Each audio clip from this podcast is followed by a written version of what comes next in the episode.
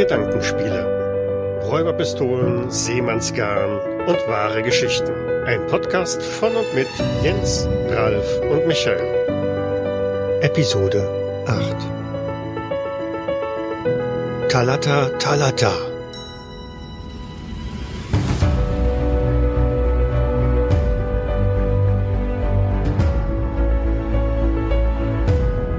Herzlich willkommen zu unserer achten Folge von Gedankenspiele. Mein Name ist Jens und ich begrüße meine beiden Mitpodcaster, den Ralf Hallöchen. und den Michael. Hallihallo. Ja, sehr schön, dass wir wieder zusammenkommen in dieser Konstellation. Und äh, die Gelegenheit möchte ich nutzen, um euch in ein äh, fernes Land und in eine ferne Zeit zu entführen. Nicht ganz so fern wie in unserer ersten Folge und nicht ganz so äh, weit zurück wie in unserer ersten Folge vielleicht, die wir gemacht haben. Ist schon mal gut, weil das war doch ziemlich kalt damals. Ja, äh, diesmal wird's ein bisschen wärmer, aber nicht immer. Manchmal geht's auch durch den Schnee. Ich wollte euch gerne in die Antike entführen. Und zwar in das Jahr ungefähr, sage ich mal, 400 vor unserer Zeitrechnung oder vor Christus, je nachdem, wie ihr euch das äh, bezeichnen wollt. Und ähm, es geht um die Athener, um die Spartaner, um die Perser und ähm, um Krieg. Mir, mir graut's. Irgendwie klingt das wie Geschichtsunterricht. Ja, ist es auch. Und ich würde tatsächlich gerne dem eine kleine Geschichtslektion äh, voranschicken, einfach um das ganze Geschehen, um das wir uns gleich äh, drehen werden, dem Marsch der 10.000. Um das mal zeitlich einzuordnen, würde ich einfach so zwei, drei Schlaglichter gerne, ähm, historische Fakten. Und der erste historische Fakt, äh, um das äh, vielleicht ein bisschen einzugrenzen, wäre der historische Film Dokumentation 300. Die habt ihr sicherlich alle gesehen. Niemals. Und in dieser Film schildert ja alles exakt so, wie es in der Geschichte passiert ist. Und das war im Jahr 480 vor Christus. Nein, also das 480 vor Christus ähm, hatten die Perser, also das Perserreich, was eine ein sehr großes Reich war, gesamt ähm, Türkei, äh, Iran, Irak umfasst hat und noch weitere Teile, Armenien, die ganze Küste des Schwarzen Meers, um das so vielleicht ein bisschen einzugrenzen. Die hatten ähm, ein bisschen Theater mit den Griechen. Die Griechen waren da nicht so ganz unschuldig dran. Die hatten ein paar Städte, äh, nicht in Griechenland, sondern an der äh, Küste der Türkei, die griechisch waren. Die haben sich, ge die waren so größenwahnsinnig gegen sich das Perserreich aufzulehnen. Die Perser haben gesagt, ihr spinnt wohl. Die Spartaner und die Athener haben gesagt, na ja, das finden wir cool, helft doch mit. Und irgendwie kam es dazu, dass die Perser dann in Griechenland eingefallen sind. Und äh, dann kam es zu dieser berühmten Schlacht an den Thermophylen, in der angeblich 300 Spartaner dieses riesige Millionenheer von Persern aufgehalten haben, so lange, dass äh, Griechenland gerettet werden konnte und damit auch die westliche Zivilisation. Das ist natürlich alles ein bisschen arg übertrieben. Das waren mehr als 300 Spartaner, da waren noch andere dabei. Aber es ist tatsächlich so, die Griechen haben eine Übermacht an Persern Einhalt geboten und die Perser mussten irgendwann abziehen. Das Perserreich war damit nicht besiegt, aber der Einmarsch in Griechenland war mhm. ähm, beendet. Und die sahen alle aus wie Gerard Butler in Öl. Mm. Äh, mit Sicherheit. Also warum nicht? Die, die haben ja auch den ganzen Tag trainiert. Nein, also die Spartaner an sich, das war ja schon ein sehr seltsames Völkchen, äh, sehr Krieg auf Krieg äh, aus und ihre gesamte Gesellschaftsform dem Militär untergeordnet. Also von daher, ja, vielleicht sahen da ein paar tatsächlich so ein bisschen aus. Danach, äh, nachdem man mit den Persern fertig war, was hat man dann gemacht? 431 bis 404 vor unserer Zeit, vor Christus, hat man dann untereinander gekämpft. Das war sozusagen der Peloponnesische Krieg, in dem die Spartaner gegen die Athener und das waren so die beiden Hauptmächte. Da war dieser Peloponnesische Bund und der Seebund der Athener. Die waren sich so nicht grün, die haben gegeneinander gekämpft. Eigentlich auch eine interessante Geschichte.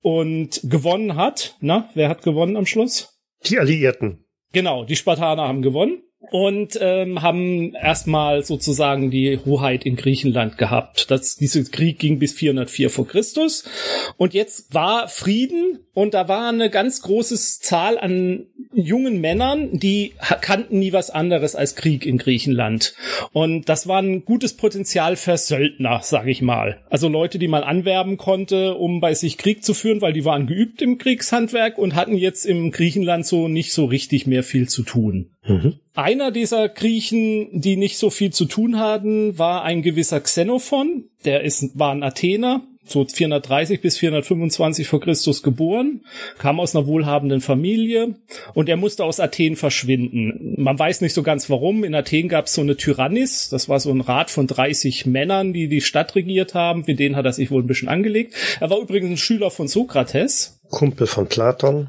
Genau, ja, ist nicht so ganz sicher, ob er Plato, Platon wirklich kannte, aber ja, kann gut sein. Verdächtig nah, ja. ja. Genau, genau.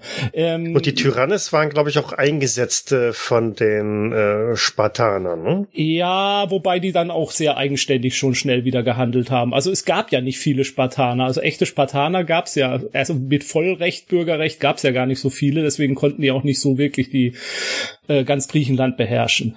Jedenfalls im Perserreich war auch was los. Und im Perserreich ist, war der Großkönig Darius der Zweite gestorben. Und er hatte ja, der hatte mehr als zwei Söhne, aber zwei Söhne hatte er auf jeden Fall. Das waren Kyros und Artaxerxes der Zweite. Und Artaxerxes der Zweite war der ältere, ältere der beiden Söhne und deswegen wurde er auch erstmal zum König. Und der Xyrus, Xyrus der Jüngere, der fand das nicht so gut. Und seltsamerweise seine Mutter, also von beiden wohl die Mutter, so habe ich es jedenfalls verstanden, fand das auch nicht so gut. Die mochte ihren jüngeren Sohn wohl lieber. Mhm. Und äh, Xyrus meinte, er könne doch jetzt irgendwie dieses Perserreich übernehmen. Der Artaxerxes hat sich wohl auch am Anfang nicht so gut angestellt, hat wohl ein, ein zwei Schlachten verloren und ähm, jedenfalls hat sich Xyrus äh, Kumpels gesucht und unter anderem halt auch Geld nach Sparta geschickt und ähm, an andere griechische Städte und hat gesagt, los, schickt mir doch mal Leute ich würde gerne hier in Anatolien, wo er dann so als Statthalter tätig sein durfte, unter Gnaden seines älteren äh, Bruders, ich würde hier mal gern mit Aufständischen aufräumen. Und so sammelten sich dann insgesamt so 10.000 Leute. Mit ihnen auch Xenophon. Das waren ein paar mehr als 10.000 Leute und das waren hauptsächlich auch griechische Hopliten, Veteranen eben dieses Peloponnesischen Krieges. Die trafen sich in einer Stadt namens äh, Sardis, und die zogen dann gen Südosten so. Irgendwann auf dem Weg merkte auch der Dümmste von denen, Mensch, wir ziehen ja gar nicht gegen irgendwelche Aufständischen. Wir ziehen ja hier Richtung Babylon. Was soll das denn? Naja, und dann musste Xyrus wohl irgendwann zugeben, ja Leute, passt auf. Ich will den König stürzen, also den Perserkönig, weil ich will selber Perserkönig sein. Bist du sicher, dass das nicht eine Geschichte von George R. R. Martin ist? ich glaube, äh, es ist in dem Sinne eine Geschichte von George R. R. Martin, weil sich viele da bedient haben in späteren Jahren dann. Mhm. Dazu kommen wir ja im, im, im Teil dieser Sendung dann vielleicht auch noch. No. Nochmal eine kurze Zwischenfrage. Ja, gerne. Die Griechen, das waren jetzt äh, vor allem Spartaner? Hm, das waren Spartaner, Athener und alles dazwischen. Okay. Das heißt im Grunde genommen, die, die sich vor kurzem noch gegenseitig auf die Glocke gehauen ja. haben, haben jetzt gesagt, hör mal, das ist eine super Idee, wenn wir jetzt zusammen da runtergehen und anderen auf die Glocke hauen. Ähm, ja, also das ging auch kreuz und quer in diesem Peloponnesischen Krieg. Ähm, äh, äh, da äh, haben auch Athener dann bei den Spartanern gekämpft, weil sie verbannt wurden. Das ist auch so, sage ich mal, da fängt es auch an, aus unserer Zeit schwer zu verstehen, was teilweise die Motive waren. Ich will jetzt gar nicht von Ehre sprechen, aber da gab es seltsame Meinungsverschiedenheiten, Konflikte, die man aus unserer Sicht vielleicht gar nicht so nachvollziehen kann, so wie die vielleicht ein Internet-Beef heutzutage nicht nachvollziehen könnten, was da los ist. Ja, aber so, so wie du ja schon sagtest, ne, da ist eine Generation, die nie was anderes anderes gesehen hat als Krieg. Genau. Und die, die, die tatsächlich als Söldner auch dann ihren Lebensunterhalt bedient haben. Und was machst du als Söldner, wenn gerade kein Krieg ist? Hm? Ja. Äh, für Geld tun die dann. Genau. Also es ging um Geld. Und das zieht sich auch durch die ganze Geschichte auch später. Ich nehme das mal vorweg. Viele Sachen, die passieren, kann man sich deswegen erklären, weil die eigentlich noch immer auf ihren Lohn und auf ihr Gehalt pochen und haben wollen. Xenophon äh, zog vor dieser Geschichte, bevor er losging, ging er noch, äh, kleines Detail, ging er noch zum Orakel von Delphi und fragte, ist das wirklich so eine schlaue Idee, damit zu gehen? Und das Orakel von Delphi soll ihm so eher davon abgeraten haben, aber er schreibt selber in seinem Buch, das Buch habe ich noch gar nicht erwähnt. Darauf beruhen diese ganzen Geschichten, die ich jetzt erzähle. Xenophon schrieb selber, naja, aber er war eigentlich schon entschlossen, das zu machen und dann hat er es halt doch gemacht, egal was das Orakel jetzt sagt. Die ganze Geschichte, die wir jetzt dann hören werden, die gibt's aus Drittquellen, also die ist wohl tatsächlich so passiert, soweit man das historisch belegen kann, aber Xenophon schrieb ein Buch nach der ganzen Geschichte, deswegen Spoiler, er überlebt's, die Anabasis. Das ist ein Buch, das besteht aus sieben Teilen und dieses Buch schildert sozusagen jetzt diesen Zug Zug der Griechen gen Babylon. dieses Buch habe ich mir tatsächlich zum Gemüte geführt, habe das gelesen, schon vor zwei Jahren oder so. Das, er hat auch echt Eindruck bei mir hinterlassen. Das kann ich auch wirklich empfehlen. Können gleich nochmal wegen der Übersetzung und so vielleicht kurz drüber sprechen. Jedenfalls ist das eine wirklich spannende Geschichte wie ich finde, und auch die Geschichte, die einen Einblick in so einen Heereszug und in so eine Gestaltung eines Heeres zur damaligen Zeit, wie die gelebt und gearbeitet haben, bietet ja, also äh, Xyrus musste seinem Heer, das er da zusammengestellt hat, das nicht nur aus diesen 10.000 Griechen, sondern auch aus einigen Persern bestand, gestehen, du, ich, ihr Leute, ich habe vor, den König zu stürzen. Und die haben dann gesagt, naja, hm, das finden wir jetzt aber nicht so doll. Und dann hat er gesagt, hm, mehr Geld. Und dann haben sie gesagt, hm, mehr Geld, das überzeugt uns. Und daraufhin machte man sich auf diesen beschwerlichen Marsch gen Babylon, heutiges Irak, glaube ich. Und nach circa einem Marsch von circa 2850 Kilometern, wenn ich mir das richtig auf der Karte zusammengestoppelt habe, äh, die es dazu gibt, kam man kurz vor Babylon an und traf auf ein Heer von Artaxerxes II. Auf Seiten von Kyros, also dem äh, aufständischen Bruder, standen angeblich bei dieser Schlacht 10.000 Perser, 10.400 Griechen, 2500 Leichtbewaffnete und 20 Sichelwagen. Hey, Moment. Also nicht, nicht der aufständische Bruder, ne? Der, der König. Nein, nein, Cyrus ist der aufständische Bruder. Okay. Äh, das, das, ja, ich habe es gerade aufsummiert. Das okay. waren ja weit über 10.000 dann. Ne? Ja, aber die 10.000 sind nur die Griechen. Es geht ah, um die. Okay, daher. Mhm. Okay. Gut. Und ich schätze mal, auch ein paar Perser waren wohl der Meinung, dass Artaxerxes eher das Arschlochkind in der Beziehung ist. so, so, so muss man sich's vorstellen wohl. Artaxerxes hatte 1,2 Millionen Truppen, 6000 Reiter und 200 Sichelwagen. Und ähm, nach langem Hin und Her kam es dann zur Schlacht, zur Schlacht bei Kunaxa. So ist sie auch in die Geschichte eingegangen. Und die Schlacht haben die Griechen mit angeblich gewonnen. Also die haben echt tapfer gekämpft und haben es den Persern mal so richtig gezeigt. Die 100.000 Perser auf ihrer Seite, die standen wohl eher so mehr im Weg rum. Jedenfalls, wenn man Xenophon so folgen kann. So ganz extrem schilder das nicht, aber ich übertreibe es jetzt mal ein bisschen. Mhm. Ähm, jedenfalls, es sah eigentlich ganz gut aus, bis durch einen doofen Zufall Xyrus stirbt während der Schlacht. Der König, also der, der Königsanwärter ist tot, der Mann, für den man gekämpft hat, der Mann, der einen bezahlt hat, der Big Boss ist tot. So ein Pech aber auch. Ja, ja. so ein Pech aber auch. Wäre an sich nicht so schlimm, wenn er nicht derjenige wäre, der bezahlen würde. Ja, eben, eben. Äh, der Mann mit den Moneten ist tot. Das ist äh, jetzt eine missliche Lage. Man ist 2850 Kilometer. Ich glaube ein halbes Jahr, ne? 180 Tage sind die gezogen. Ne? Genau. Man ist da in, in Feindesland und ist von Feinden umgeben, auch von einem feindlichen Heer, das man quasi ein bisschen besiegt hat, aber ähm, ja, nicht jetzt genug. die Früchte nicht gießen, äh, genießen kann. Die Griechen und die Perser beraten sich und äh, also die Griechen und die Perser, die auf einer Seite standen, nämlich auf der Seite von Xyrus, ber beraten sich und sagen sich, kommt Leute, wir halten zusammen, wir schwören uns ewige Treue, Freunde kann niemals niemand trennen. und der Großkönig also ähm, Artaxerxes II., der jetzt seine Macht gefestigt hat, äh, fordert die Griechen auf, ihre Waffen niederzulassen, äh, niederzulegen. Und das ist echt eine schöne Szene in dem Buch dann, die sagen, äh, wieso sollen wir die Waffen niederlegen? Es ist nicht Sache der Sieger, die Waffen auszuliefern. Die machen einen auf dicke Hose, so wie man das äh, von den, zum Beispiel von den Spartanern auch kennt, mit diesem Spruch, this is Sparta oder äh, ne, wir kämpfen im Schatten, wenn wir die Pfeile auf uns fliegen. Das hatten die drauf, die Griechen, und in dem Fall auch. So, die äh, gemeinen äh, Perser, also die bösen Perser, äh, die überfallen aber das Lager der Griechen mit ihren Vorräten. Und äh, das macht die Lage natürlich nicht besser. Jetzt ist man hinter Feindeslinien äh, gefangen, umgeben von Feinden und die Vorräte gehen auch zur Neige. Die Griechen und die Perser ziehen zusammen äh, erstmal gen ähm, Norden auf den gleichen Weg, den man gekommen ist, mag man nicht gehen, weil da ist die Versorgungslage echt übel.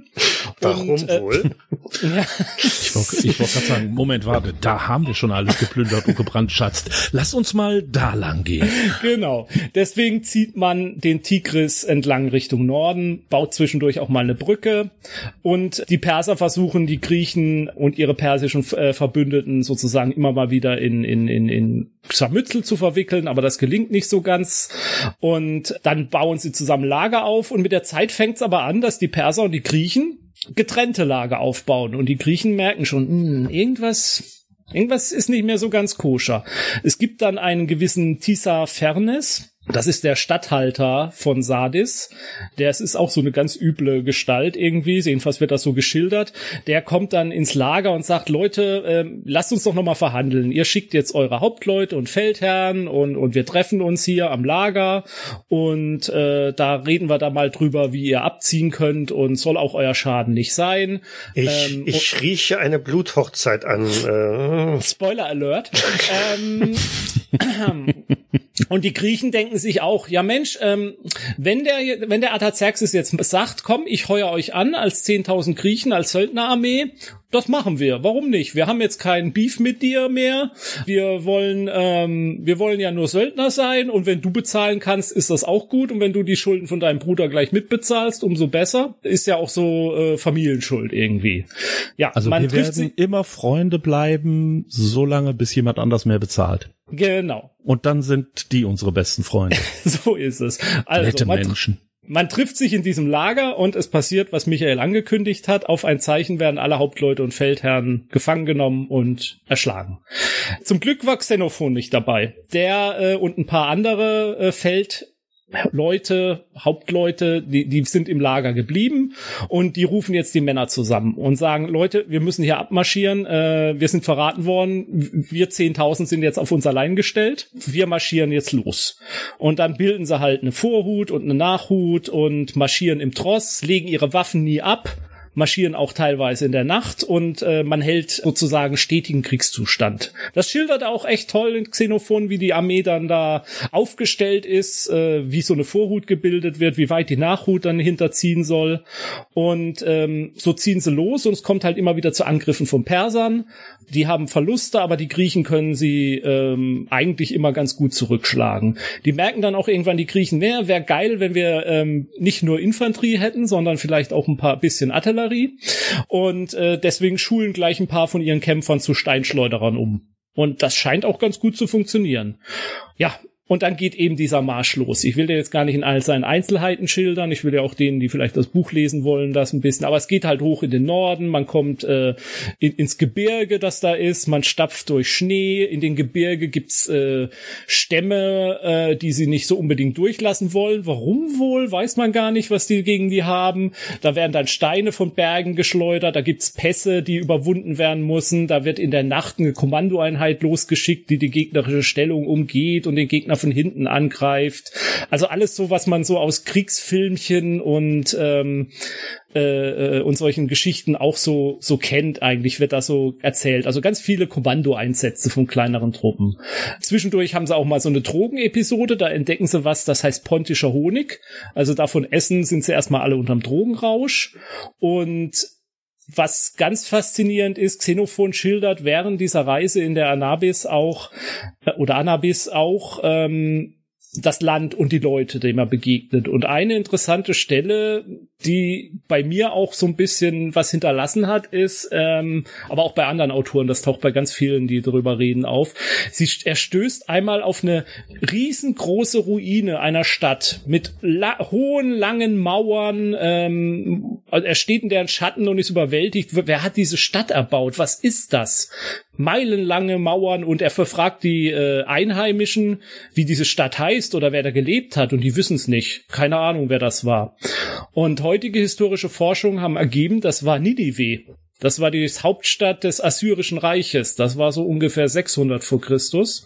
Äh, äh, die Assyrer waren eins der ersten Weltmächte sozusagen, haben da unten das Sagen gehabt, bis halt jemand anders kam. In dem Fall die Babylonier und die Meets heißen, heißen sie auf Englisch, mir fällt jetzt gerade der deutsche Begriff nicht ein, die sie dann wieder abgelöst haben, die wiederum dann vom Perserreich abgelöst wurden. Und das finde ich eine ganz interessante Stelle in diesem Buch, ähm, wie er da ehrfurchtsvoll vor diesen Ruinen steht, die 200 Jahre alt sind und aber trotzdem vergessen sind. Also niemand weiß mehr, wer das eigentlich war, der da gelebt hat. Äh, und das ist für mich äh, eine der interessantesten Stellen tatsächlich im Buch oder interessantesten Stellen vielleicht nicht, aber die bei mir am meisten Eindruck hinterlassen hat. Die Vergänglichkeit, die da rausspricht, aber auch die Tatsache, wie so eine Stadt, die den Weltreich beherrscht hat, untergehen kann und mhm. da noch rumsteht, aber keiner mehr hingeht und keiner sie mehr bewohnt, weil es gar nicht mehr so viel Menschen gäbe, um so eine große Stadt sozusagen zu verteidigen oder überhaupt zu bewohnen. Also das ist Ja. Und naja, also sie schaffen es irgendwann ans Schwarze Meer und äh, schreien ganz laut. Äh, ich kann kein gutes Griechisch, aber ich versuch's mal. Talata, Talata. Die See, die See. Das ist tatsächlich eine Stelle, die immer wieder auch in äh, mal wieder später aufbenannt wird. Zum Beispiel in Jules Verne die Reise unter äh, zum Mittelpunkt der Erde. Wenn sie da unter Wasser, dass die äh, unter der Erde diese große Meer entdecken, dann ruft auch einer die See, die See. Also das mhm. ist auch so eine Anspielung auf diese Stelle. Sie haben acht Monate gebraucht für den Trip haben Verluste gehabt, haben sich untereinander auch manchmal, also auch die, die Spartaner oder Lacadomenia heißen sie, glaube ich, eh werden sie oft bezeichnet eigentlich da. Und die, und auch die Athener und auch die anderen Griechen sind sich auch nicht immer ganz grün dabei. Aber nach 3700 Kilometern von Babylon aus entfernt kommen sie nach acht Monaten eben am Schwarzen Meer an. Und unterwegs äh, haben sie geplündert, haben sich Sklaven genommen, haben sich Leute entführt, die ihnen den Weg gezeigt haben und äh, selbstverständlich sind sie die Guten. Das ist die ganze Geschichte so, natürlich. Das ist so wie ein amerikanischer Actionfilm heute. Wenn es keine Amerikaner sind, dürfen wir mit ihnen machen, was wir wollen. So, so ähnlich, genau. Mm, der Zweck heiligt ja irgendwo auch die Mittel. Ja, ab, ab da wird die Geschichte ein bisschen konfus. Man schickt dann einen los und sagt, du, geh mal das, geh mal die griechische Flotte holen, wobei ich da an der Stelle nicht weiß, wer die griechische Flotte ist. Sind das jetzt die Spartaner oder die Athener oder wer auch immer? Ähm, man schickt halt ein Schiff los, packt da ein paar ältere und geprächtige und Verletzte mit drauf, die segeln weg, die kommen halt ewig nicht. Und dieses, was halt immer in der Anna in dem Buch ähm, geschildert wird, ist halt diese Problem der Versorgung. Die müssen sich versorgen, die suchen sich Städte, manchmal kaufen sie sich das auch. Sie wollen auch diese griechischen Städte, die da am Schwarzen Meer sind, nicht überfallen. Also das sind ja Landsleute, mhm. aber irgendwie muss man sich ja auch versorgen. Zwischendurch ist auch echt die Diskussion, lass uns doch hier einfach eine eigene Stadt gründen. Ich meine, mit 10.000 Leuten kann man es vielleicht mal machen, aber ich meine, 10.000 Männer sind jetzt auch noch keine Stadt vielleicht, aber gut, hätten sich vielleicht auch, die hätten vielleicht auch Lösungen gefunden, die wir jetzt nicht so gut heißen würden. Ja, und der, der Landstrich da ist ja jetzt auch nicht unbedingt so der fruchtbarste, wo, wo irre viel Getreide und Co. wächst. Ja, ich weiß auch gar nicht, ob die so scharf drauf gewesen wären, Bauern zu werden. Also dann hätte man sich vielleicht lieber Leute gehalten, die das für einen machen. Ja. Die ziehen dann halt irgendwann auch wieder weiter Richtung Bosporus, äh, sind kurz vor einer Stadt namens Byzant, die äh, später in der Geschichte nochmal irgendwann eine Rolle spielen wird. Mhm. Und die erobern sie auch fast teilweise, schrecken dann aber doch davon zurück. Irgendwann trifft man sich dann doch wieder mit denen, den man losgeschickt hat. Und dann taucht da irgendwann ein spartanischer General auf, der irgendwie auch wieder eine Feldzug gegen Persien machen will und dem schließt man sich an. Und, und damit endet die Geschichte dann halt auch so irgendwie. Xenophon ähm, kämpft für die Spartaner, wird äh, weiterhin von Athen verbannt oder ist immer oder wird dann erst verbannt. Das habe ich jetzt auch nicht mehr so. dann verbannt. Ja, ja vermutlich genau.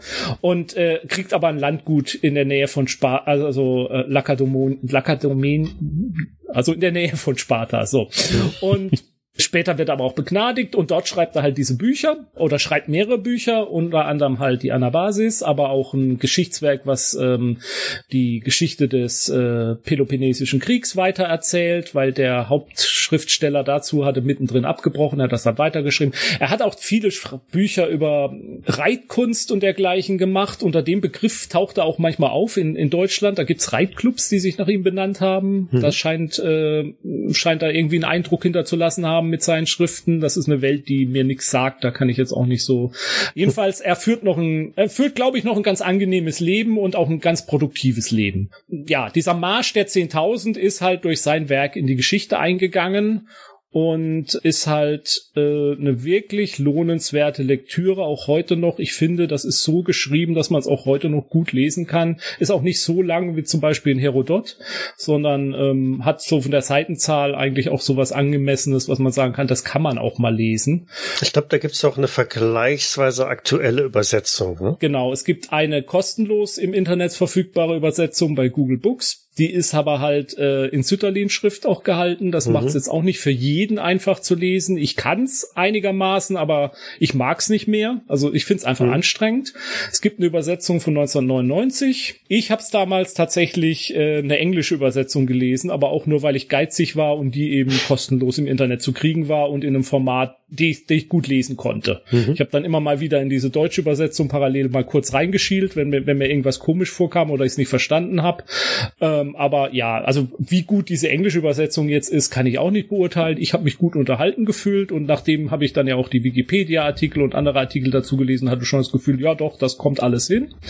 Und das ist eigentlich die Geschichte, die ich euch heute so hier mal präsentieren wollte mhm. und ähm, mhm. die ich persönlich durchaus sehr interessant finde und ähm, ein Epos schildert, äh, äh, in, also ein Heer Soldaten in einer Situation, ähm, die meiner Ansicht nach auch viel hergibt an Geschichts, äh, an Geschichten. Mal eine ganz andere Frage noch. Du hattest vorhin gesagt, äh, das ist auch durch Drittquellen noch abgesichert, also dass es das wirklich gab. Wer hat denn da jetzt noch was drüber geschrieben? Die Perser zum Beispiel. Also auf der Seite gibt es Unterlagen, ähm, es wird auch in anderen aus der Zeit stammender Literatur erwähnt, halt nicht in dieser Ausführlichkeit und äh, archäologische Funde, ähm, die es aus der Zeit dann halt später gab, die die bestätigen das halt auch die Geschichte, dass die so gewesen sein kann. Und von den 10.000, die da gezogen sind, haben halt auch der ein oder andere noch mal was tatsächlich schriftlich auch hinterlassen, was heute noch zur Verfügung steht ich kann da nur auf Aussagen von Historikern jetzt sozusagen vertrauen und sagen, die sagen, ja, der Xenophon ist schon einer, natürlich übertreibt er an einigen Stellen, ist das nicht nachvollziehbar, aber an anderen Stellen muss man sagen, das, was er so schildert, das finden wir heute auch wieder. Zum Beispiel seine Schilderung von der Ruine von Ninive. Mhm. Aber ja, in Details natürlich, ob es wirklich in Details genauso war, die, die Geschichte drumrum ist so passiert. Also ich sag mal, was du gerade schon mal erwähnt hast, äh, ich glaube, dass man sagen kann, ähm, viele dieser Elemente findet man eben auch ähm, in anderen historischen Gegebenheiten wieder. Ich denke jetzt gerade zum Beispiel an Hannibal und den Zug über die Alpen, mhm. der ja auch angegriffen wurde äh, auf Pässen, die er durchqueren musste, oder ja. auch äh, Napoleons Zug nach Russland, der ja dann auch mhm ähm, grandios gescheitert ist, woraufhin ja. er sich auch zurückziehen musste. Und das trifft man, glaube ich, auch an vielen, vielen anderen Stellen in das der stimmt. realen Historie immer wieder und ist natürlich auch dann, wenn man es jetzt ein bisschen als Geschichte ausschmücken will, natürlich auch nochmal ein Quell, wo man sagen kann, okay, ich mache jetzt nicht nur äh, Xenophon, sondern ich ziehe jetzt eben beispielsweise auch noch Hannibal und Napoleon äh, mit rein, um meine Geschichte irgendwo äh, aufzubauen. Hm. Moment mal. Absolut ja. Ich würde es an einer Stelle widersprechen. Der eine Unterschied, den ich sehe, vielleicht ist, dass die Lage dieser 10.000 halt so ungeplant ist. Also die stehen da halt plötzlich alleine da und haben da nicht so richtig mitgerechnet. Hannibal, ähm, das war klar. Bei Napoleon gebe ich dir wieder ein bisschen eher recht. Die hatten natürlich nicht erwartet, dass sie dann plötzlich von ihrem Feldherrn verlassen werden und äh, allein zurück äh, nach Paris marschieren müssen. Da sehe ich dann tatsächlich noch mehr die Parallele unbedingt eigentlich als bei Hannibal.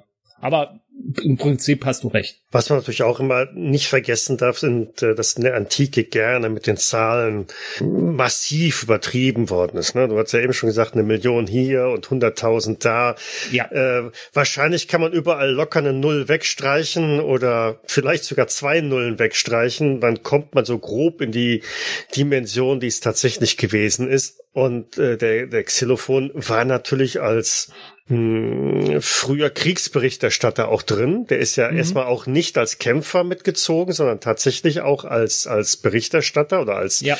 äh, Schreiberling und hat dann Karriere in Richtung des äh, Soldatentums da gemacht. Der hat so eine Feldbeförderung natürlich äh, gekriegt, äh, genau, dadurch, dass die genau. Feldherren die eigentlichen gestorben waren. Genau. Und dann, dann weiß man äh, auch aus der jüngeren Geschichte ja, was, was Propaganda bedeutet, ne? dass solche Sachen immer gerne schön gefärbt werden werden äh, und dass du dich so, so einen Rückzug der es ja letztendlich dann war oder Flucht oder wie auch immer, dann natürlich auch noch mal ein bisschen beschönigt wird, ja. um halt auch zu Hause sagen zu können, na ja, wir haben ja nicht verloren, sondern äh, ne? Also eine Sache vielleicht noch, um es geschichtlich einzuordnen, also einen langen eine entscheidende Auswirkung dieser ganzen Geschichte, die Historiker diskutieren, durchaus, glaube ich, gar nicht so unumstritten ist, dass dieser Feldzug der 10.000 den Griechen gezeigt hat, wie verletzlich das Perserreich ist. Mhm. Also, dass 10.000 durch dieses Land marschieren können und dass das sozusagen mit auch ein Anlass war,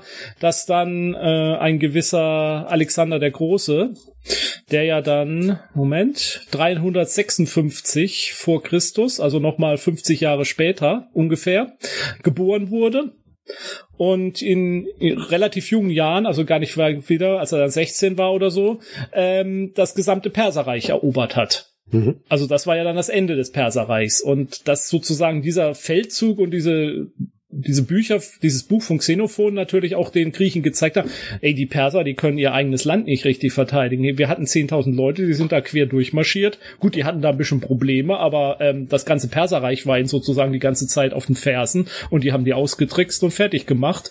Hm, lass da mal hinmarschieren und den Laden mal endgültig aufräumen. Mhm. Ja, gut. Spannende Geschichte, ja. Mhm wollen wir dann an der Stelle, wie, wie historisch er auch immer sein mag, den historischen Teil verlassen und äh, in den rein spekulativen Teil springen?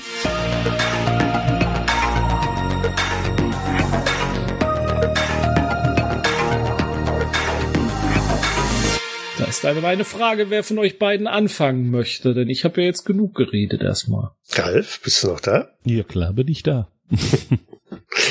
Okay, also ich kann, kann gerne mal anfangen überlegen, was mir so da in den Sinn kommt. Ich habe erstmal so, so zwei Aspekte so ein bisschen betrachtet. Das eine ist, ähm, was wäre, wenn man Mitglied des da zurückkehrenden Heeres, also ein Teil dieser 10.000 ist? Und die andere Option ist, ähm, was ist, wenn man es nicht ist, sondern das einfach nur ein, ein Szenario-Hintergrund ist. Und bei gerade dieser letzten Option dachte ich so ein bisschen an äh, das System Schatten des Dämonenfürsten. Und zwar allein aus dem Hintergrund, man sieht quasi am Horizont eine große Armee aus 10.000 Mann oder noch mehr, können auch Orks, Oger und was weiß ich was sein, heranmarschieren. Man hat die Kunde schon vernommen und äh, weiß auch, die werden plündern, rauben und brandschatzen, weil ein so großes Heer muss ja irgendwie versorgt werden.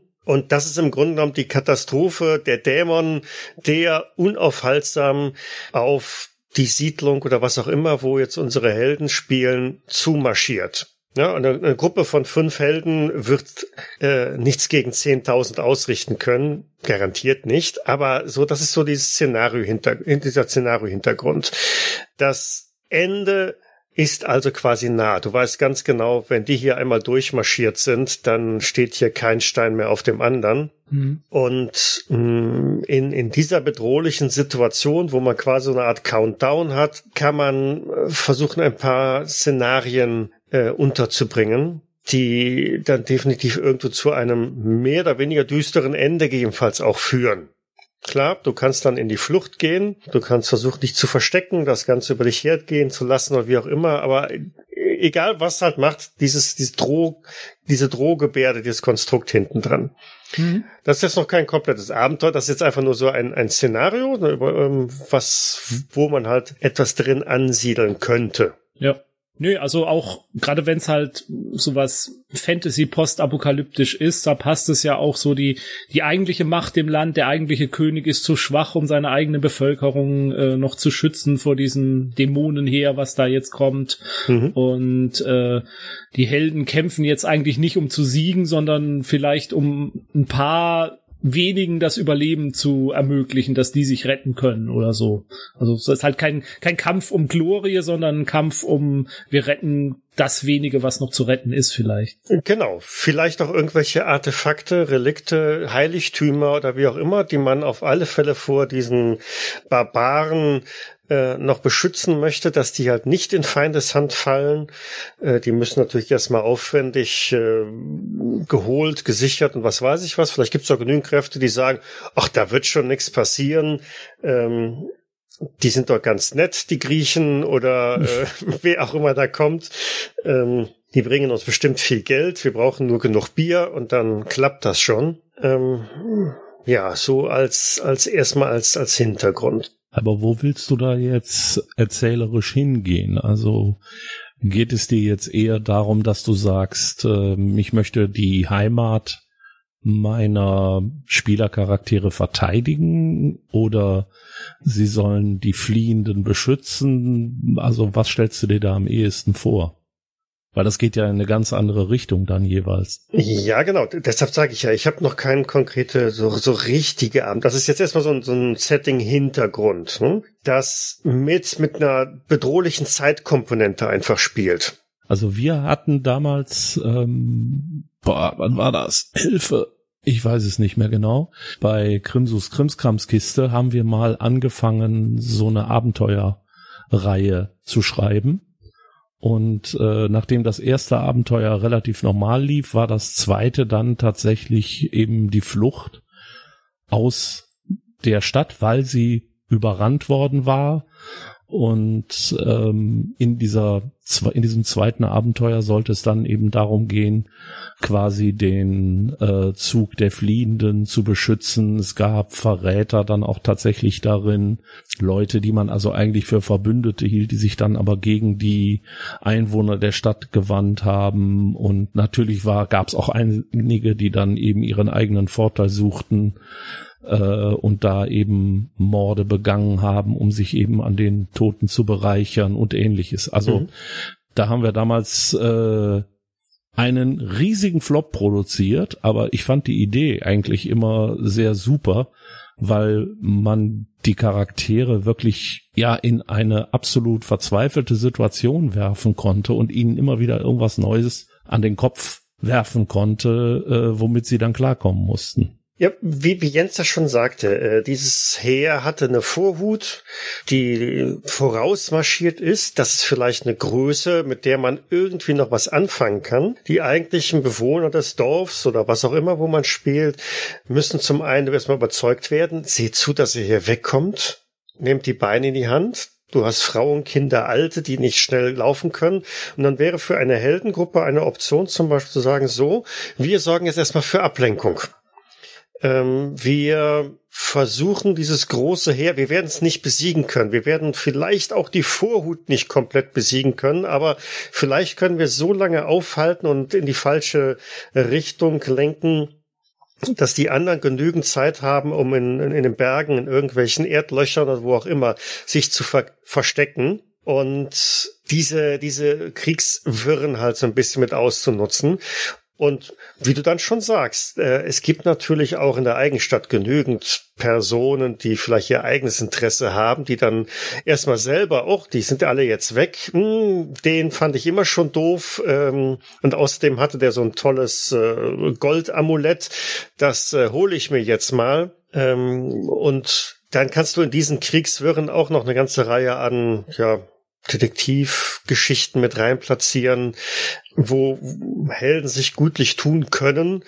Immer aber mit der drohenden Gefahr, dass jederzeit um die Ecke halt von dieser Vorhut ein paar Soldaten erscheinen können und äh, die das Leben zur Hölle machen. Mhm. Wie gesagt, ist im Augenblick mehr so ein, ein, ein, ein Hintergrund mit dieser drohenden Gefahr, die da am Horizont ist, als dass es ein, ein komplettes, vollständig durch das des achtes Abenteuer wäre. Mhm. Ja, bei mir ging's in eine etwas andere Richtung. Das ist gut. Und zwar habe ich mal so überlegt, äh, welche, ja, welche Filme ich zum Beispiel gesehen habe. Ich lass mich sehr gerne von Filmen inspirieren, weil dann habe ich Bilder auch, dann bekomme ich also auch Sachen direkt geliefert, die ich in abgewandelter Form also mitnehmen kann. Und ich habe mir also überlegt, ich fände diesen Aspekt der Flucht durch Feindesland, das wäre eigentlich das, was mich am meisten daran gereizt hat. Und ähm, als ich so ein bisschen drüber nachgedacht habe, klar, eins der bekanntesten Beispiele ist sowas wie Kampfstein Galactica, die letztendlich ja auch nur auf der Flucht sind, aber das war mir, ich sag mal, dann zu wenig tatsächlich Feindesland, weil die ja eigentlich auf der Flucht sind vor einem Gegner, also sehr ähnlich dem, was du gerade geschildert hast. Und dann bin ich so ein bisschen auf die Bandenfilme Ende der 70er, Anfang der 80er gekommen.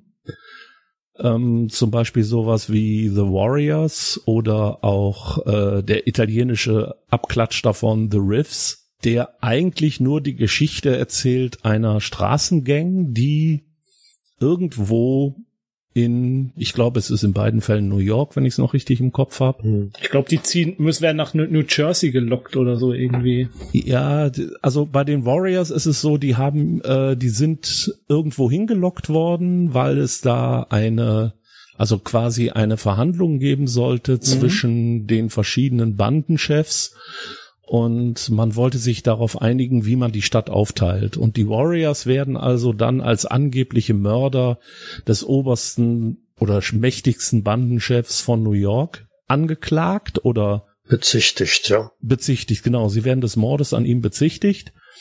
Und daraufhin wird die Jagd auf sie eröffnet. Und die Warriors sind eben eine relativ kleine Band, die äh, Band, Quatsch. wir bringen die Band wieder zusammen. Band Nein. of Brothers. Genau, also sie sind eine relativ kleine Bande und müssen sich jetzt wieder zurück in ihre Heimat bewegen, quer durch New York, also durch das Revier aller anderen Banden hindurch, äh, zurück nach Coney Island, weil da kommen sie her. Mhm. Und äh, der eigentliche Bösewicht, also derjenige, der auch den Bandenchef ermordet hat, hetzt ihnen also immer wieder andere Banden auf den Leib. Dieser Film ist so ein bisschen, ja, wenn man ihn heute sieht, ein bisschen seltsam, weil die bisschen. Banden. Ich mag den. Ich habe ihn mir angetan und ich bereue jede Minute. Wir ja. waren jung und brauchten das Geld. ja, ja, genau. Ich äh, trauere immer noch den 2,99 Euro hinterher, die ich dafür ausgegeben habe. Also, also die, die Story ist eigentlich ganz nett, ganz gut. Ne? Äh, die filmische Umsetzung ist ähm, ja, ne? Mhm. Ja, es ist Hätte halt auch ein Musical sein können. Ja.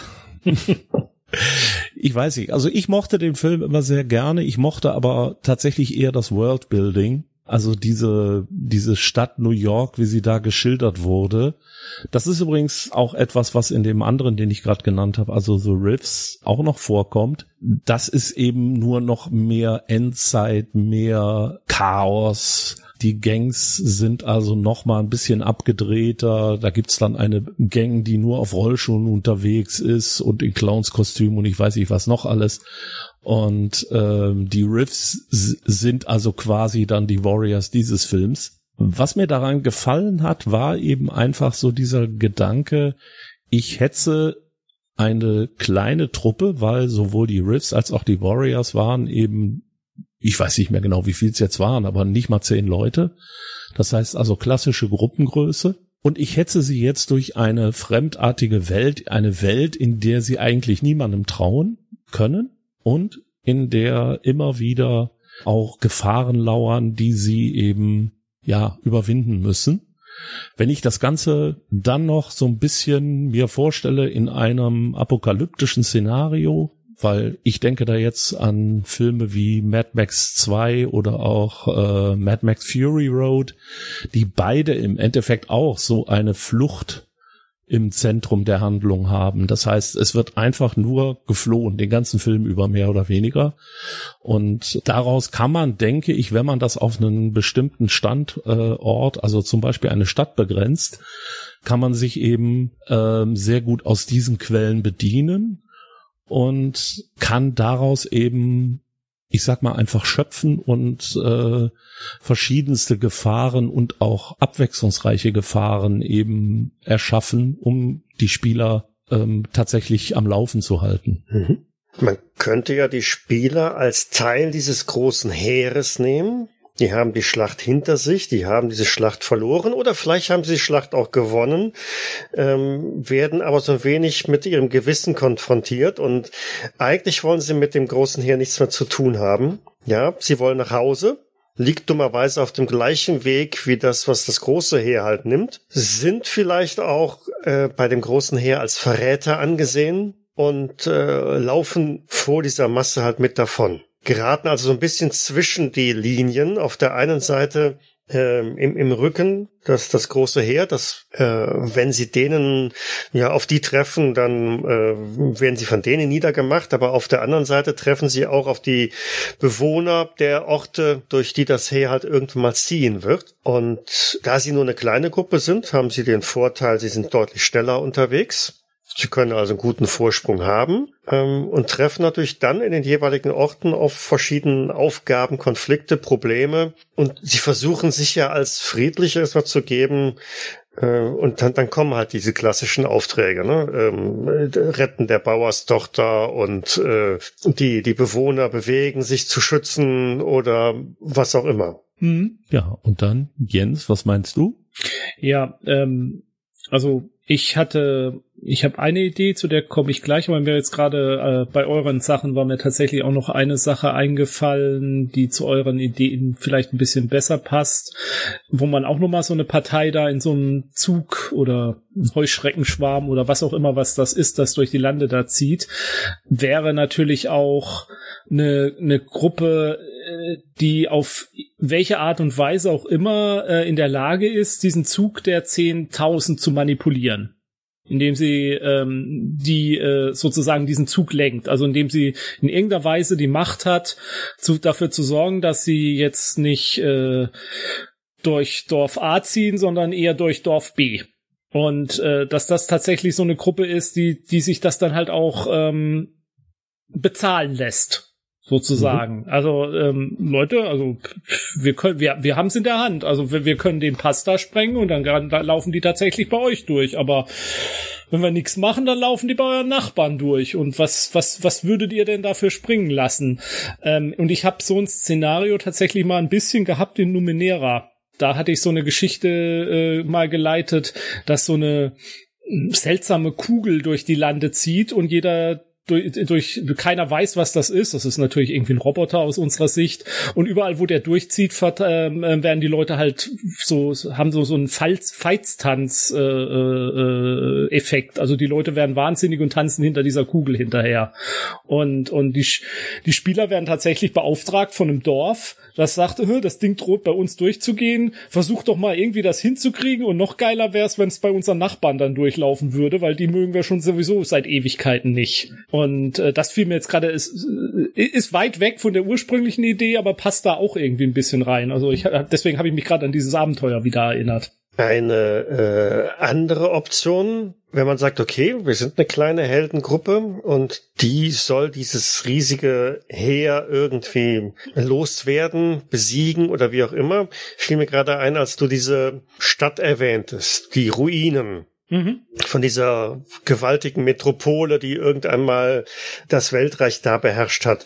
Wer weiß, was da passiert ist. Und ähm, jetzt wäre ich so ein bisschen wieder in Richtung von Cthulhu oder so unterwegs, wo ich dann sage, mm, in dieser Stadt ist irgendwas, da schläft ein großer Alter, da ist eine mhm. Seuche, irgendwas äh, drin.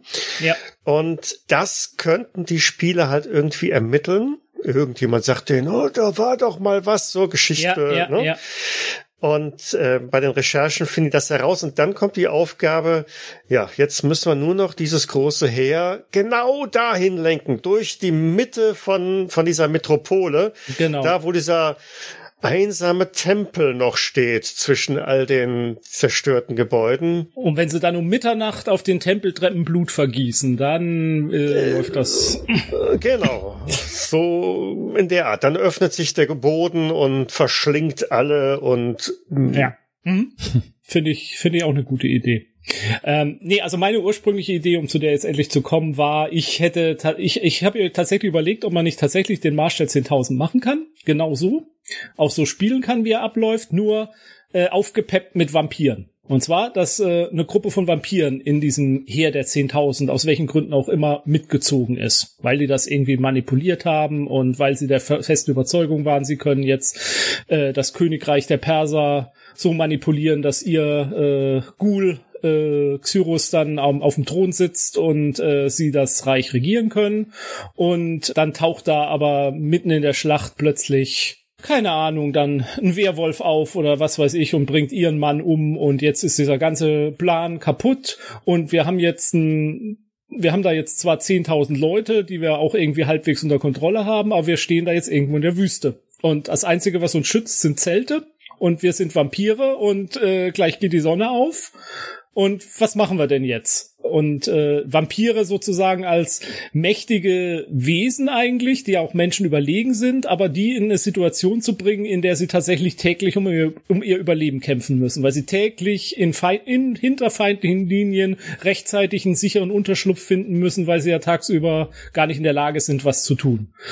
Und ähm, da könnte ich mir tatsächlich vorstellen, dass das ein Szenario ist, wo man mächtig äh, Druck auf die Vampircharaktere ausüben könnte. Ähm, in Xenophons äh, Geschichte wird auch oft erzählt, dass das Heer nachts weiterzieht da mhm. läuten dann auch meine Glocken, warum ziehen die denn jetzt nachts los? Natürlich hatte das Gründe, sie haben die Perser versucht abzuschütteln, ähm, haben Lagerfeuer brennen lassen und sind weitergezogen und so. Aber vielleicht hat sie auch einen ganz anderen Grund gehabt, warum die oft nachts aktiv waren. Und was waren das denn für Kommandoeinheiten, die dann nachts hinter die feindlichen Linien gezogen sind, um irgendwelche äh, angeblich an Berghängen hochgeklettert sind wie die Ziegen und, und dann die, äh, ähm, die Einheimischen in Anatolien und äh, Armenien oder so ausgeschaltet geschaltet haben, waren das wirklich Menschen, waren die da wirklich dazu in der Lage?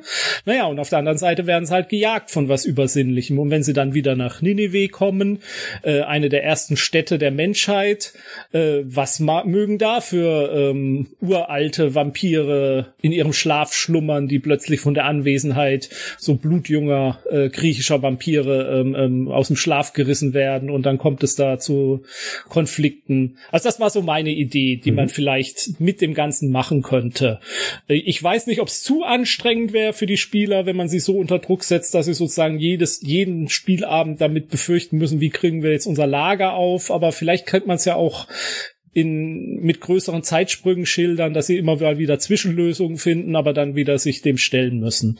So, hab's auch nicht weiter ausgedacht. Bis mhm. zu dem Punkt einfach nur. Aber ich denke, da kann man schon spannende Sachen machen und vor allem, wenn man mal so ein bisschen die Länderreihen sich anguckt, durch die sie ziehen, da gibt es mit Sicherheit irgendwelche lokalen Mythen, die man ja dann auch ähm, benutzen kann, um halt Gegner für die mhm. Vampire zu finden. Also ich habe jetzt keine Ahnung, was man in äh, Anatolien oder sonst wo für Mythen hat, aber da wird es mit Sicherheit irgendwelche Monster, Kreaturen, wie auch immer man es nennen will, geben. Magier. Vielleicht, genau, vielleicht auch Magier. Und äh, dass man eben tatsächlich den Krieg letztendlich nicht mal nur zwischen den Vampiren oder zwischen zwei Arten von Vampiren laufen lässt, sondern vielleicht auch tatsächlich zwei Arten von Monstern darstellt, mhm. mhm. die auf diese Art und Weise eben einen Krieg führen und die Menschen dafür benutzen. Und als die Vampire dann fliehen müssen, treffen sie vielleicht auch noch auf andere Kreaturen. Also vielleicht sind in Ninive, ich habe keine Ahnung, was es da gab, aber vielleicht äh, gibt es da assyrische Werwölfe, ja. die halt seit 200 Jahren darauf warten, dass man sie wiederbelebt, weil ihre Gefolgsleute damals alle verschwunden sind und jetzt liegen sie eben in so einer Art künstlichem Koma, bis jemand äh, auftaucht und bis die Sterne richtig stehen, genau. Bis die Vampire klar. richtig stehen. Mhm. Ja. nee, oder auch vielleicht einfach, bis genügend Leute wieder da sind, die sie mit irgendwelchen besonderen Fähigkeiten beherrschen können. Und dann wenden sich vielleicht die 10.000 auch gegen die Vampire. Oder zumindest ja. ein Teil der 10.000. Ja, wenn die rausbekommen, dass sie manipuliert wurden die ganze Zeit, das kann ja ganz schnell passieren. Genau, also Kyros, warum sollte Kyros nicht, sage ich mal, der Vampirkönig oder Vampirfürst gewesen sein mit seinen Mannen und hat natürlich dann die anderen alle angeworben, ohne dass die wussten, was da läuft. Und dann, wie Jens schon sagte, ne, der Vampirfürst äh, fällt irgendwie in der Schlacht wie auch immer. Und ähm, mhm. dann passieren halt langsam Dinge und ähm, so nach und nach entdecken die ähm, die die die Helden, die Figuren ähm, im, im Spiel. Das sind nicht irgendwelche äußeren Feinde, die hier ähm, unsere ja, Mitläufer, Mitsoldaten, Mitstreiter äh, nachts irgendwie zerfleischen oder das mhm, Blut mhm. aussaugen oder was auch immer, sondern das ist ein innerer Feind und so ganz langsam aufgebaut, ähm, ja, wie du schon sagst, ne, da nachts, warum ziehen wir eigentlich immer nachts und warum sehen wir von diesen äh, Persern nie jemanden tagsüber und ähm, ja. So, ne? So, so ja. baut sich dann langsam etwas auf und dann kann man schon fast nahtlos auch in die also sobald die Erkenntnis da ist, und das den Plot, den den Ralf eben mit hatte, von wegen, eine Gruppe, kleine Gruppe, die von, von irgendwie gejagt wird, weil sobald die Erkenntnis da ist, sind die Helden natürlich die nächsten Kandidaten, Gesuchten der Vampire oder was auch immer für, für Wesen dahinter sind und gehen in hm? die Flucht vor dieser Riesenarmee der noch nicht erleuchteten und der ähm, ja. ja. Äh, ne? Und dann vielleicht noch so den Bogen zu dem, was ich vorhin meinte, mit dieser alten Stadt. Ne? Dann kommt die Erkenntnis, sie, sie wissen, wir müssen dieses Heer besiegen. Wir bringen die Pest sonst nach Hause und ähm, äh, führen sie dann durch diese magische Stätte, wo eine Horde von Werwölfen, Kusulu oder wer auch immer haust, der die dann alle vernichten wird. Ja, und das ist dann die Aufgabe der Spielercharaktere, nämlich tatsächlich in dieser Stadt dafür zu sorgen, dass die Monster sich gegenseitig töten und vielleicht sogar die noch nicht ja verdorbenen der 10.000 auch zu retten. Also mhm. letztendlich ein großes, einen großen Kataklysmus der Monster herbeizuführen und die anderen in Sicherheit zu bringen. Mhm. Ja, oder, oder die Erkenntnis halt bringen. Ne? Also vielleicht sind es gar nicht so viele Monster. Die 10.000 wären locker in der Lage, die 100 Monster zu besiegen. Wenn sie denn wüssten, wenn sie denn sehen würden, dass diese ähm, Vampire da sind. Man, und äh, in dieser Stadt müssten sie die halt quasi enttarnen und zeigen, ne? Seht hier, das sind die, das sind die wahren Bösen. Wir bringen euch jetzt die wirkliche Erleuchtung und dann übernehmen die restlichen 10.000 das, das Thema. Mhm. Ja, sehr schön. Vielleicht kommt doch noch eine Kampagne hin, ja? Ja, kann man was draus machen, finde ich gut. Also ja. ich finde den Ansatz tatsächlich, also wie gesagt, ich habe ja erst dran gedacht, die Spieler sind die Vampire, aber die Idee, das so zu drehen, finde ich fast noch besser. Ja. Mhm. Es hat vor allem den Vorteil, dass man, ich sag mal, wirklich mit einem Mysterium spielen kann. Wenn ich von vornherein sage, ihr seid Vampire und ihr zieht los, um das persische Magierreich zu erobern oder wenn ich sage, ihr seid äh, Spartaner und ihr zieht aus, um das persische Reich zu erobern, dann habe ich halt den Unterschied tatsächlich, ähm, dass ich in dem einen Fall, ich sag mal, keine Mysterien mehr offen habe. Es ist im Grunde genommen klar, da werden uns wahrscheinlich, oder das kann sich jeder denken eigentlich, da werden uns irgendwelche Monster auch entgegentreten. In dem anderen Fall denke ich, ach, ich bin im ganz normalen Szenario und dann plötzlich, buah, passieren mhm. komische Dinge. Ja. Ja, genau. Den, den, Einstieg kannst du auch schön machen. Ne? Du, du fängst an das Abenteuer mit der entscheidenden Schlacht, die mehr oder weniger verloren geht und begibst dich dann auf die Heimreise, auf die Flucht und ähm, musst Gefahr laufen, dass die ähm, ja, die Anhänger von Ataxaxis äh, hinter dir her sind. Da gibt's immer wieder ein paar Scharmützel und irgendwann hat man genug Abstand gewonnen und dann beginnen die internen Besonderheiten. Dann wandelt sich die ganze Geschichte von einer reinen, von einem Schlachtepos hin zu einem Mysterium, wo es was zu entdecken gibt. Mhm. Und die Erfahrung hat gezeigt, wenn ich solche Mysterien am Anfang schon einstreue, kommen die Spielercharaktere oder besser gesagt die Leute am Tisch auch nicht unbedingt sofort darauf, dass da ein Geheimnis auf sie wartet, sondern sie nehmen das erstmal so hin, hören sich das an, was man als Spielleitung so zu erzählen hat und kommt letztendlich, kommen sie dann irgendwann dahinter, wenn sozusagen tatsächlich schon alles Mögliche passiert ist, dann Moment, könnte es nicht sein, dass wir hier tatsächlich es mit Vampiren zu tun haben? Ach, du spinnst doch Vampire. Hast für viel gesoffen, oder? Ja, aber guck dir das an. Hast du nicht gesehen? Sie sind den ganzen Tag in diesen blickdichten Rüstungen unterwegs. Und nachts treten sie plötzlich heraus, wenn wir weiterziehen. Ist, das ist doch vollkommen seltsam. Sind wir schon in Transsilvanien? Die genieren sich halt. ja. Nee, sehr Warum? gut. Dann äh, kämen wir quasi noch so ein bisschen ähm, zur Medienschau also wo Inspiration gibt, wobei die hatten wir ja tatsächlich auch schon ein bisschen. Mhm. Ralf, du hast ja The Warriors erwähnt. Äh, genau. Ich wusste das bis jetzt nicht. Du hattest den, äh, ich glaube, du hast den Film in der Vorbereitung ins Spiel gebracht. Ich habe dann nachgelesen, der ist ja nach einem Roman tatsächlich, also gibt's auch einen Roman dazu. Mhm. Und äh, der soll ja wirklich tatsächlich von dieser Xenophon-Geschichte ähm, ähm, äh, inspiriert gewesen sein. Also wird auch in dem Wikipedia-Artikel zu zur Anabasis äh, wird das äh, wird wird der Film auch erwähnt tatsächlich. Wo, wenn wir bei Filmen sind, sowas wie äh, Snake Plissken, die Klapperschlange, Flucht aus New York. ist ja auch, geht auch, finde ich, so ein bisschen in die Richtung. Ist ja auch dann so durch Feindesland. Die Präsidententochter ist es, glaube ich, die er retten muss. Nee, im ersten Film muss er den Präsidenten retten. Ach, den Präsidenten selbst, okay. Und im zweiten Film muss er dann die Tochter des Präsidenten retten. Gut, der Präsident und seine Tochter, ja, genau. Und, und, und irgendwas ist noch mit Atomabschusscodes, oder? Das war im ersten Film. Hm. Und äh, im zweiten weiß ich, äh, genau, im zweiten Film sind es die Codes für ein Satellitennetzwerk. Die einzig gute Szene des Films am Ende. Keine ja, Spoiler, ja, ja, aber ja, ja, ja, ja. Finde Ja. ich auch. Hast vollkommen recht. Deiner Meinung. Ich weiß, welche Szene du meinst. Ja. Ähm, und also würde ich bei dem Film so ein bisschen vielleicht erwähnen. Da gibt's noch andere. Es gibt so einen Film mit Clint Eastwood, wo er so einen ähm, Zeugen ihre irgendwie mehrere Blocks durch die Stadt schleppen muss. Da gibt's auch ein Remake mit Bruce Willis. Das geht auch so ein bisschen vielleicht in diese Richtung. Ja, Bruce Äh, Willis ist Eight Blocks, glaube ich, ne? Ja, irgendwas mit Blocks, genau. Und Ja. ich, und es gab dann Clint Eastwood Vorgänger, dessen Namen ich nicht mehr weiß. Aber jedenfalls der, der geht auch so ein bisschen in die Richtung.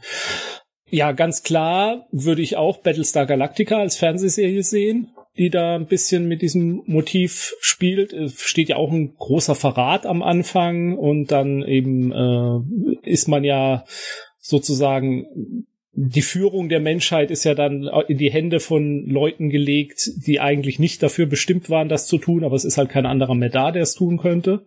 Auch von den Resten der Menschheit. Es gibt in der Vorbereitung gestoßen eine andere Science-Fiction-Serie in Romanreihe, äh, in eine Romanreihe Lost Fleet. Da geht's auch tatsächlich um eine Flotte von, von Raumschiffen.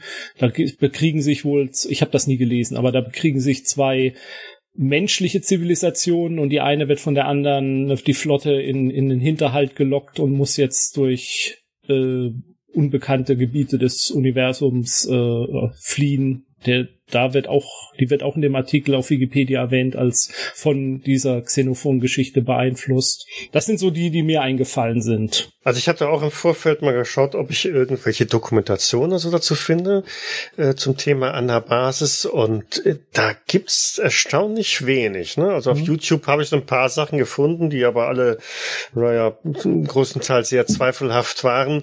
Bis auf eine, das ist glaube ich so eine anderthalb Stunden Vorlesung oder so, ganz nett gemacht äh, von von einem Historiker. Ich habe es nicht geschafft, die komplett zu schauen, aber das war so eine mit mit fachlichem Hintergrund. Ich weiß, welche du meinst, die habe ich tatsächlich geschaut. Okay. Ich wollte mir den Namen des Historikers aufschreiben. Äh, der hat der auch, der hat auch, ich stecke jetzt momentan tatsächlich in einer Michael Zeriat Ja, genau, genau. Genau. Die- Ich habe mir seine äh, angeguckt, die fand ich wirklich sehr gut gemacht. Äh, ich habe sie tatsächlich am Schluss mit ein bisschen mehr Geschwindigkeit geguckt, muss ich zugeben. ähm, aber ich fand sie trotzdem als das, was er macht. Da sitzt ein Historiker und neben ihm hat er ein paar Landkarten und ein paar Schaubilder und er erzählt und dafür fand ich es wirklich spannend. Also für Ja, das wenige, ja, was er nutzt. Der hat eine vierteilige Reihe zum spartanischen Staat. Da stecke ich gerade im zweiten Teil mittendrin. Äh, ich finde den wirklich empfehlenswert, wenn man sich Ja, für genau. das interessiert. Absolut. Ne, ist doch schön mit historischer Einordnung. Also ich habe mir viel von dem, was ich da als Vortrag gehalten habe, habe ich mir seins auch ein bisschen, habe ich mir viel abgeschaut, kann man ja, offen zugeben. Ja, 300 hat es ja noch erwähnt. Das ist jetzt nicht exakt das Thema, aber zumindest so ein bisschen vom Flair zu kriegen. Wenn du mir so eine Kampagne anbieten würdest, würde ich den Tisch verlassen. Nein, einfach nur so quasi von, von, von, von Bildmaterial. Ich fand den jetzt auch nicht so berauschend, muss ich ganz ehrlich sagen, aber äh, Es ist ein Zack Snyder-Film. Das ja, sind Zack Snyder ist meiner Ansicht nach ein hervorragender Kameramann. Der kann tolle Bilder malen mit Celluloid oder was man heute auch dafür immer benutzt. Ja, aber das war's dann halt auch. ja, genau. Aber gut, ist halt nicht meins. Aber das äh, lass mich da auch gern äh, eines Besseren belehren. Also ich mag Zack Snyder Filme an sich ganz gerne, aber ich muss sagen, also 300 hat mich wirklich allein schon von den Trailern, die ich gesehen habe, so vollkommen aus dem Leben geschossen, dass ich irgendwann dann gesagt habe, ne, den guckst du dir nicht an. Und äh, ich bin da, ich sag mal, ich möchte das so sagen, ich habe mir die anderthalb Stunden gespart, die Michael an den Warriors gelitten hat. Ja, das könnte etwa hinkommen. Ich entschuldige mich dann in aller Form, wenn ich äh, mit meiner Empfehlung das äh, angerichtet habe. Ich komme die 2,99 Euro bei dir wieder eintreiben. Ja. Alles klar. Von, von, von 300 gibt's ja auch noch eine Fortsetzung, der Name mir jetzt nicht 301? einfällt. Nee, ähm, die schildert so ein bisschen dann die, die Schlacht der Athener. Das war ja eher eine Seeschlacht. Salamis ist das, glaube ich. Die fand einen Ticken später im Krieg oder gleichzeitig fast irgendwie statt. War eigentlich mehr entscheidend als die Schlacht an den Thermophylen.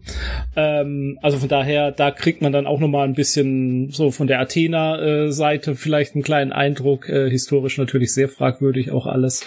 ähm, da gibt's eine interessant, da gibt's einen interessanten weiblichen Charakter, der auch tatsächlich historisch belegt ist. Eine, ähm, eine Frau, die auf Seiten der Perser kämpft und auch tatsächlich Schiffe befehligt und wohl auch eine Beraterin von von von Xerxes ist. Das ist auch ein wirklich interessanter Charakter in dem in dem in dem Film vollkommen sexuell überzeichnet. Ja, ich überlege gerade, wer die spielt. Eva Green. Ja, genau, danke. Ähm, War fast ein Grund, den Film zu gucken. Fast. Äh, also den 300 habe ich durchaus geguckt und fand ihn unterhaltsam, aber bei dem habe ich es dann auch, da bin ich dann, da habe ich, würde ich auch die 2,99 Euro gern zurückhaben oder was ich da mal bezahlt habe. Vielleicht für, für ein paar Bilder kann man auch sich tatsächlich von, ne, ich hatte es ja eben diese Game of Thrones, äh, paar Elemente nochmal rausziehen, wo die äh, sie mit diesem, diesem, mit diesem Riesenheer, das sie aufbaut, ne, die befreiten Sklaven äh, und so weiter durch, durch die Gegend zieht. Das ist so, so, so ein bisschen das Bild, das ich da auch immer mit Schweben habe. Auch die Stadtstaaten, die man da eben hat. Ne? Genau, genau. Ja, und äh, du, du kommst an eine Stadt, du startest da Verhandlungen hier. Entweder wir, wir metzen euch nieder oder ihr gebt uns die Grillwürstchen. Ähm, was äh, vielleicht jetzt Computerspiele noch angeht, um die zu erwähnen, ähm, äh, wäre Assassin's Creed Odyssey. Äh, Habe ich selbst nie gespielt. Ich bin kein Freund von den Assassin's, Assassin's Creed Spielen. Ich bin kein Freund von Ubisoft Spielen an sich. Äh, aber ähm, das spielt tatsächlich auch in der Zeit des äh, Peloponnesischen Kriegs ähm, zwischen Athen und Sparta. Also relativ kurz vor der Handlung. Und man kann den Spielen ja, also will da jetzt gar nicht, nee, ich, ich keine Kritik dran. Ich habe es nicht gespielt, ich habe andere davon gespielt, die haben mir nicht so gefallen. Äh, aber die, ähm, die bemühen sich ja schon teilweise in Recherche und Darstellung der Gebäude und Rüstungen und so bemühen die sich ja schon um sehr großen historischen Detailverliebtheit. Auch wenn es in dem Spiel, glaube ich, keine Schilde gibt, was ich sehr irritierend finde in, in einem Spiel, in dem man Griechen spielt. Ähm, aber ähm, also das ist sicherlich auch eine, wenn man eine Anregung und ein Gefühl für die Zeit haben will, wie das ausgesehen haben mag, ist das vielleicht auch eine tolle Inspirationsquelle dann. Ansonsten bleiben ja nur die Geschichtsbücher, ne? Ja, also die, ja, ich empfehle die Anabasis an sich selbst. Lest sie, in welcher Übersetzung auch immer, oder als Hörbuch oder so. Ich finde die richtig, richtig gut. Ja, oder ich entferne mich tatsächlich weit von der historischen Realität und von der Realität überhaupt. Und dann komme ich natürlich in so Bereiche, ich hatte ja vorhin schon mal die Mad Max Filme genannt, wo wir mehrfach eben solche, wir müssen von A nach B kommen und alle wollen uns dabei umbringen, Szenarios haben.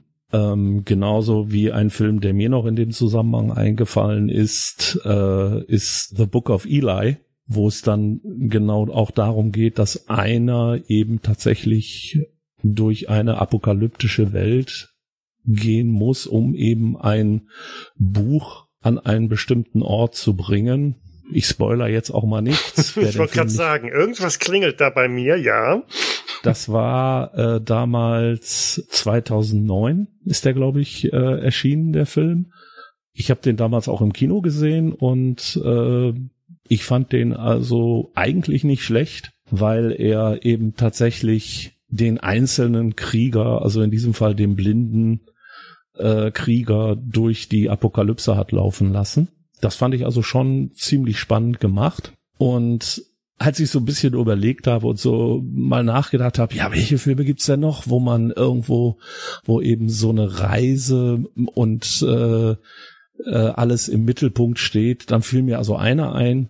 Dafür kriege ich jetzt gleich so Schläge, wenn ich das sage, aber es ist mir egal, ich muss das jetzt sagen.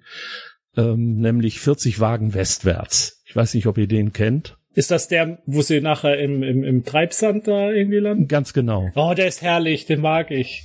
Ja, das ist. Äh, also als, als, ich, ich weiß nicht, ob ich ihn heute noch mögen würde, wenn ich gucken würde, aber als Jugendlicher habe ich den zuletzt, glaube ich, gesehen, habe ich mich schlapp gelacht immer. Ich komme mir bei dir die 2,99 wiederholen, wenn ich mir den jetzt angucke, ja? Also, äh, sagen wir mal so, der Film ist, glaube ich, um die drei Stunden lang. Ich habe davon eine DVD, die endet in der Mitte und hat dann noch mal so ein Musikstück. Die hat auch am Anfang eine Ouvertüre. Ich finde das herrlich. Und es geht in dem Film einfach darum, eine Whisky-Ladung in ein Bergbaustädtchen zu bringen, wo über den Winter der Whisky auszugehen droht. Und gleichzeitig hast du mehrere Kavallerieeinheiten, die diesen Treck beschützen und eine Gruppe von Abolitionistinnen, die also den Alkohol abschaffen wollen. Dann zieht also noch die Bürgerwehr äh, von Denver, so heißt also dann dieser äh, dieses Goldgräberstädtchen, die zieht mhm. auch noch los. Die Wagenlenkergewerkschaft äh, beschließt irgendwann, die Wagen zu entführen und äh, weil sie mehr Geld damit erpressen wollen. Und gleichzeitig tauchen auch noch Indianer auf. Das ist politisch natürlich heute absolut nicht mehr korrekt, aber ich weiß, dass ich mich damals also am Boden gerollt habe vor ja. Lachen.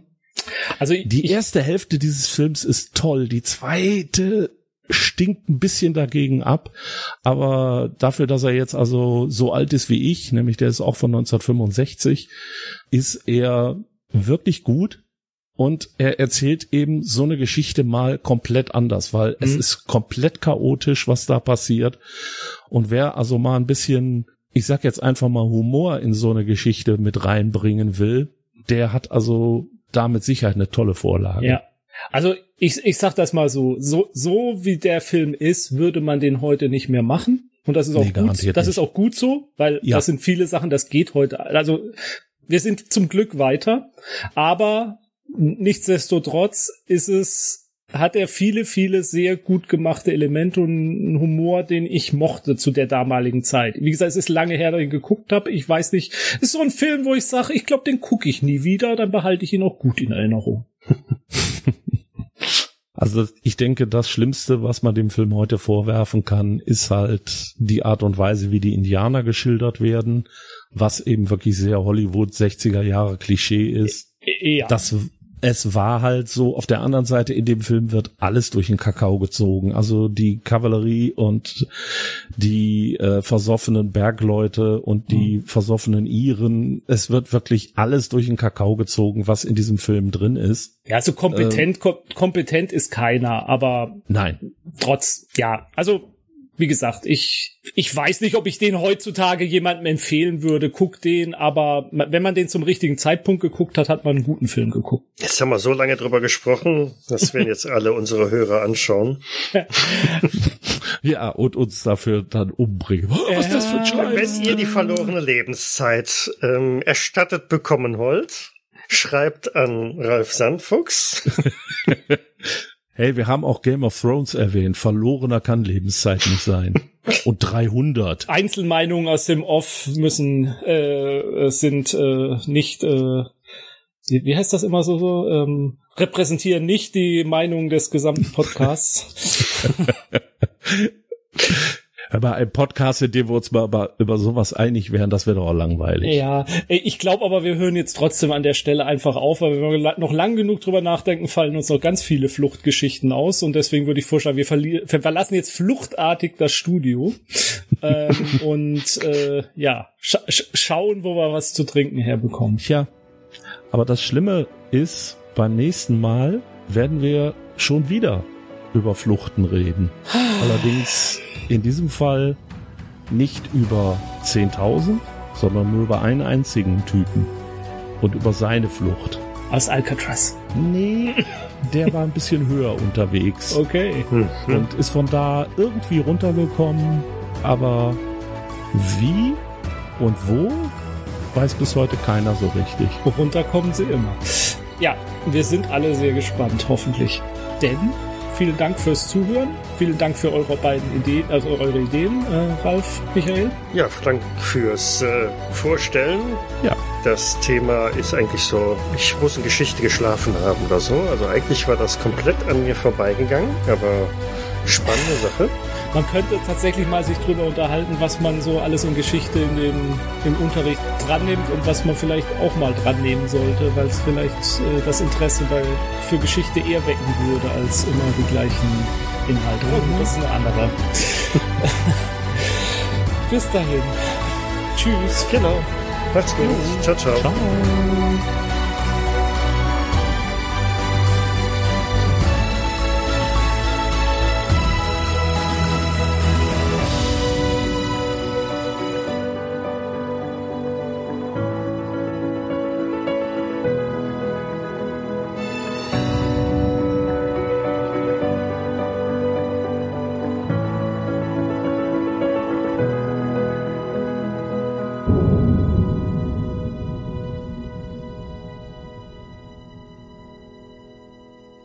Dies war eine Jägersnet-Produktion aus dem Jahre 2021.